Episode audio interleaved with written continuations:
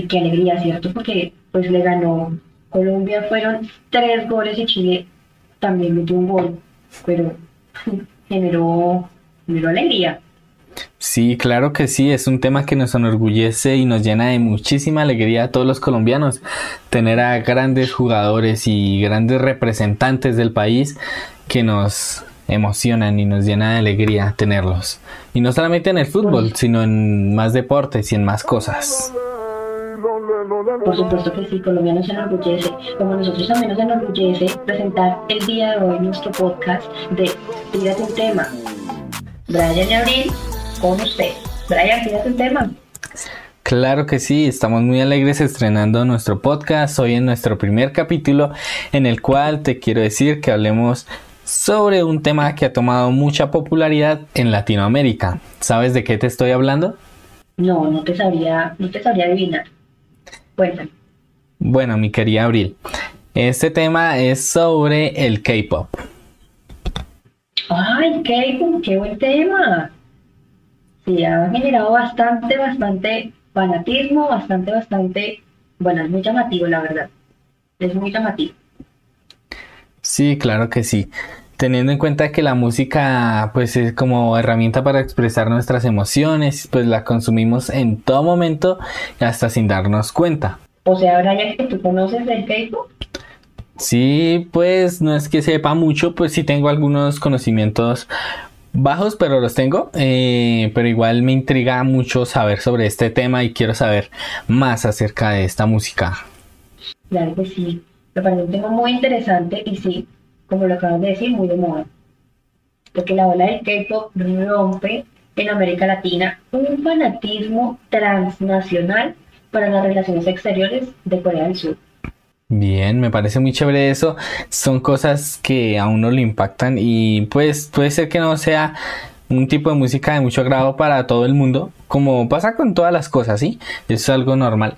Pero me parece chévere que esté tomando gran popularidad en música de otros países y especial en Corea del Sur, que esté surgiendo, que esté creciendo como lo ha hecho porque ha crecido bastante este país. Bueno, centrándonos en el tema, eh, me gustaría hablar eh, que lo que sé es que el K-pop nace hacia los años 90, en 1990, eh, nace como Hallyu o como la música coreana. Y es de, resaltar, ¿no? Como ya lo habíamos dicho, que ha aumentado su, popularidad desde entonces. esto se ha visto desde el año 2000, en donde en un concierto de la boy band Hot que toma gran popularidad entre los jóvenes. Y también en el 2012 que fue como el estallido, lo que catapultó a esta música hacia la popularidad con una canción denominada el Gangnam Style o conocida acá por nosotros los colombianos como la canción del caballito. claro que sí, la recuerdo porque en, durante 2012 y 2013 no hubo fiesta, no hubo programa de televisión, ni video de bebés subido en las redes sociales que no invadiera el llamado baile del caballo. El video del tema musical del cantante PSI fue récord y es un suceso mundial, eso lo tenemos más que claro. También cabe resaltar de que, como tú ya lo decías, sí, el K-pop nació en los 90 y está como, mm, como conformado por grupos solamente, eh, unos por varones, a los denominados boy bands, otros solamente por mujeres, también denominadas girl bands, y cantantes solistas que a pesar de ser solistas, no dejan de cantar su K-pop. También debemos de tener en cuenta que todos los miembros de estos grupos son denominados como idols por las fans. Y esta es una corriente muy incluyente, ya que ah, tiene en cuenta muchos temas, muchos géneros musicales, como lo es el dance pop, el techno, las baladas, el hip hop, el R&B, el rock, el jazz, entre muchos otros géneros musicales que tienen en cuenta para realizar sus obras. Claro que sí, entre esos también la música electrónica y otros géneros del occidente e incluso restos del propio folclore musical coreano.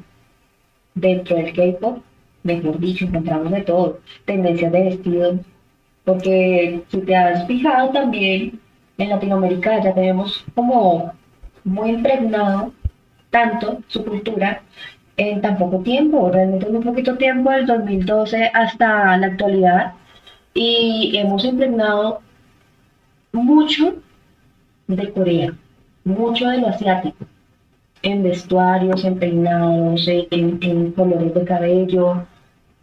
Es, digamos que, incluyente. Se siente una parte totalmente de la, de la cultura también asiática.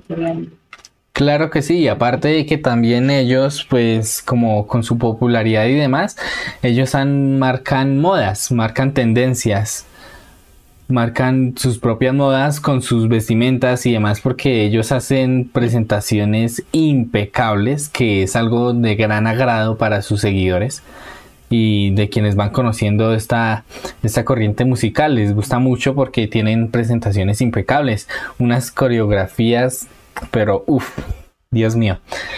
Eh, eso, te iba a decir, eso te iba a decir, si has visto esas coreografías tan perfectas que se arman, son total y absolutamente coordinados a pesar de que no son solamente dos o tres personas, sino inclusive como en BTS tienen siete personas totalmente coordinadas. No le pierdes el paso. O sea, tú los ves y ellos no se embolatan en una movida de mano. Son impresionantes realmente. Sus estilos, sus maquillajes, sus coreografías, lo impecable de su voz. Realmente son unos grupos que le han dado calidad a la industria musical.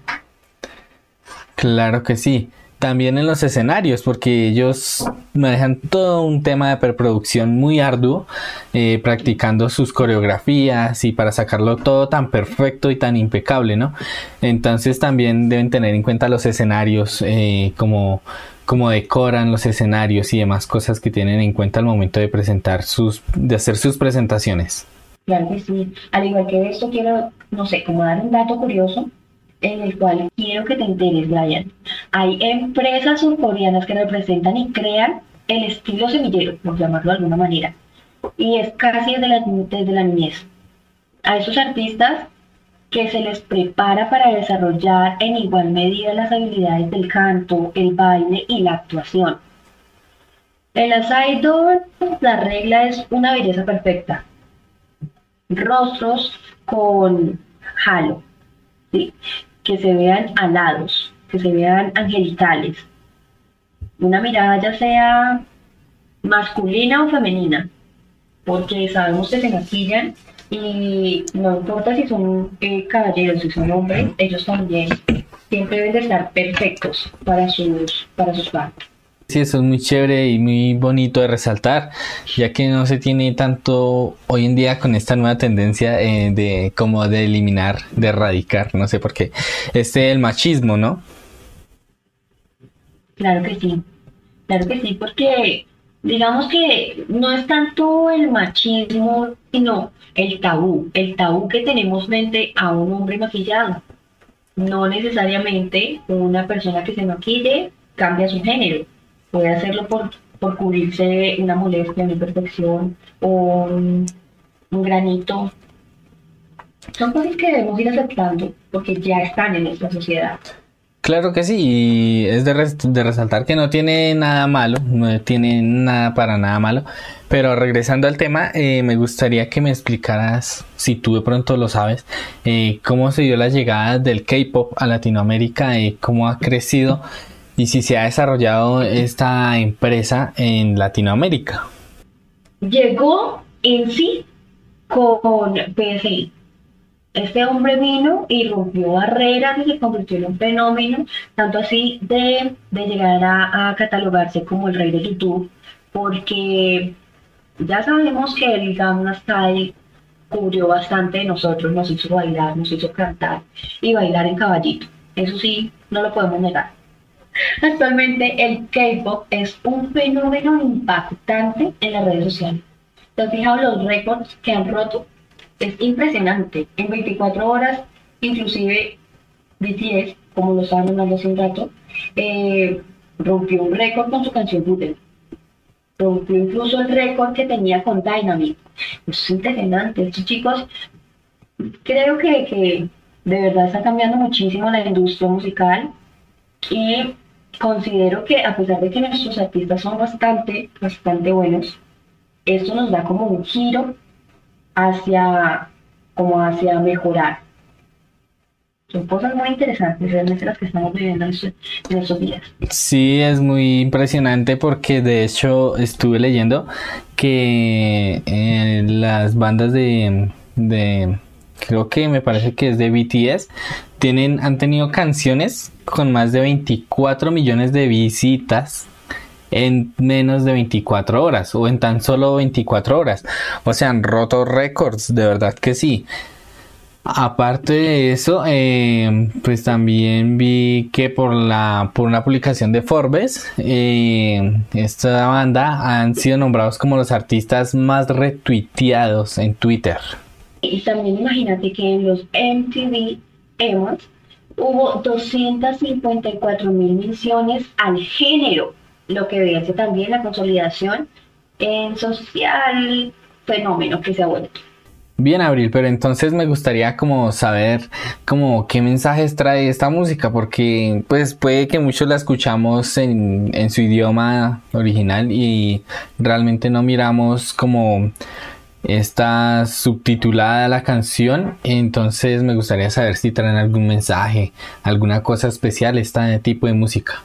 Creo que cada banda en sí trae un mensaje diferente, porque los que ya hemos mencionado mucho en este podcast, los BTS, ellos tienen un mensaje como de, como de quiérete, como de amate, ponte primero, aprende a amarte a ti mismo, en la mayoría de sus canciones, y muchos dirán que, que la música de este grupo es basura, porque realmente no la entienden, pero cuando tuve estos videos de ellos donde estaba tratando una temática donde realmente tiene, tiene más que solamente un video bonito, más que solamente unas palabras bonitas, un mensaje que llega, que ha salvado vidas, que ha recuperado a personas, tú empiezas a ver como la otra cara de la moneda, la, la cara bonita, no lo que te contaron, sino lo que tú estás experimentando. Igualmente pasa con, bueno, también cabe resaltar que hay algunas canciones que son subidas de tono, quizás no de este grupo, pero sí de, otros grupos,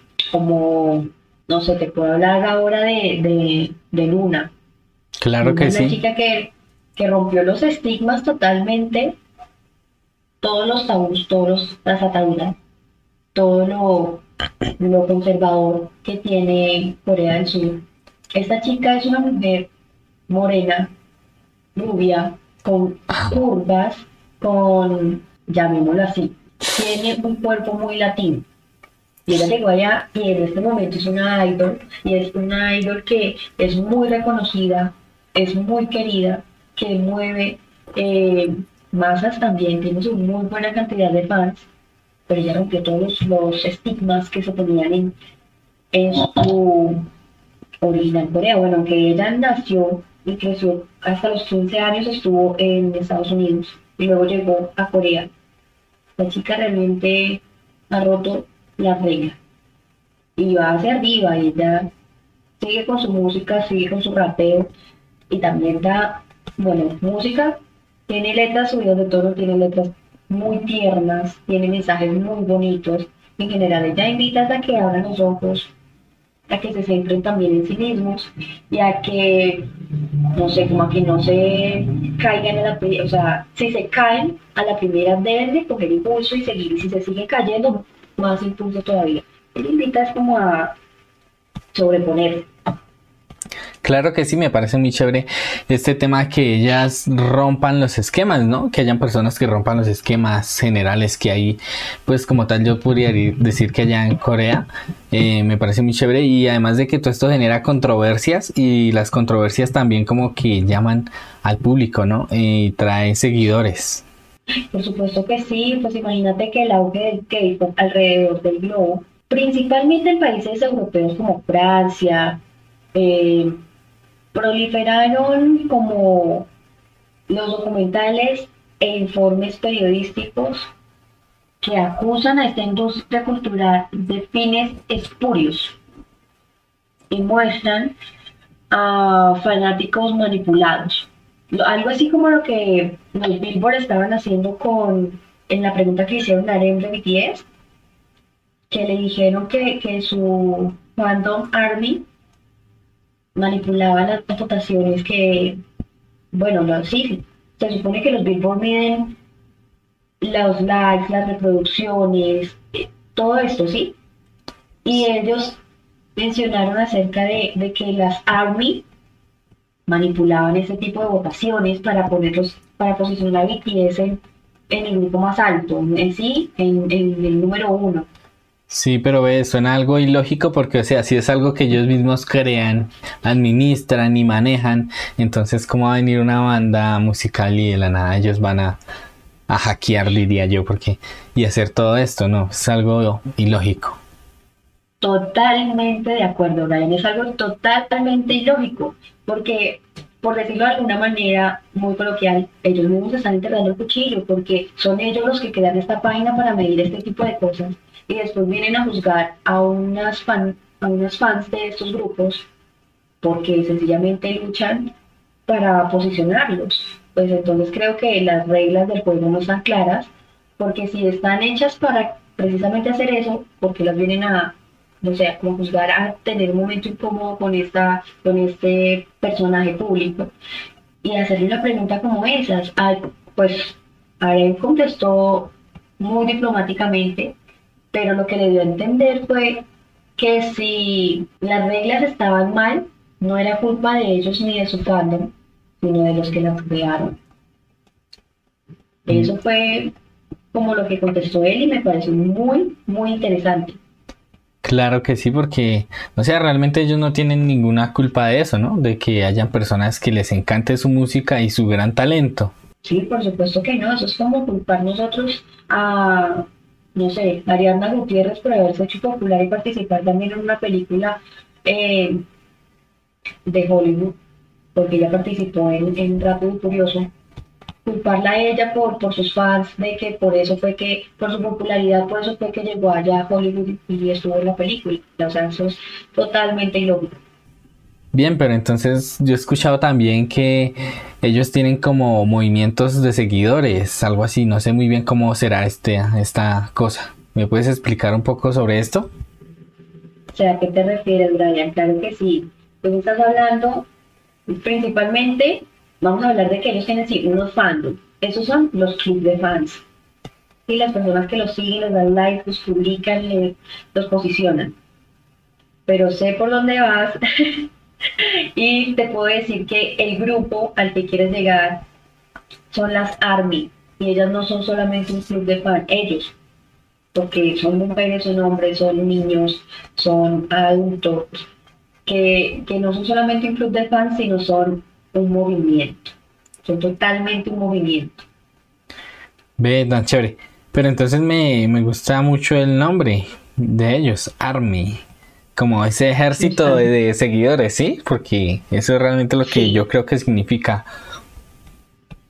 Sí, sí, realmente eso es lo que significa. Son, es el ejército protector de, de BTS.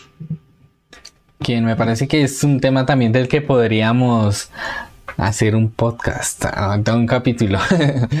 Eh, me parece muy chévere porque creo que tiene muchas cosas a tratar porque hablando de los seguidores he escuchado algunas cosas de ellos que me parece que tiene mucho de qué hablar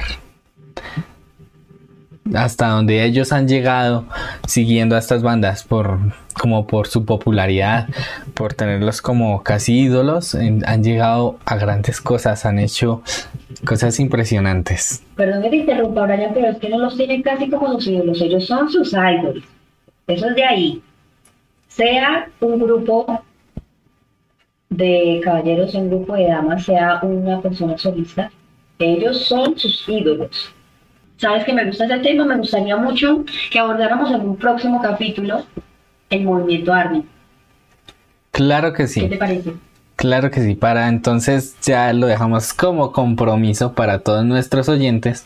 Para el próximo capítulo nuestro hablaremos sobre los armies, sobre estos seguidores, sobre estos aficionados y aficionados extremos también lo tendremos en cuenta son esas personas que que aterrorizan a, los artistas, a los idols, por su perseguidera.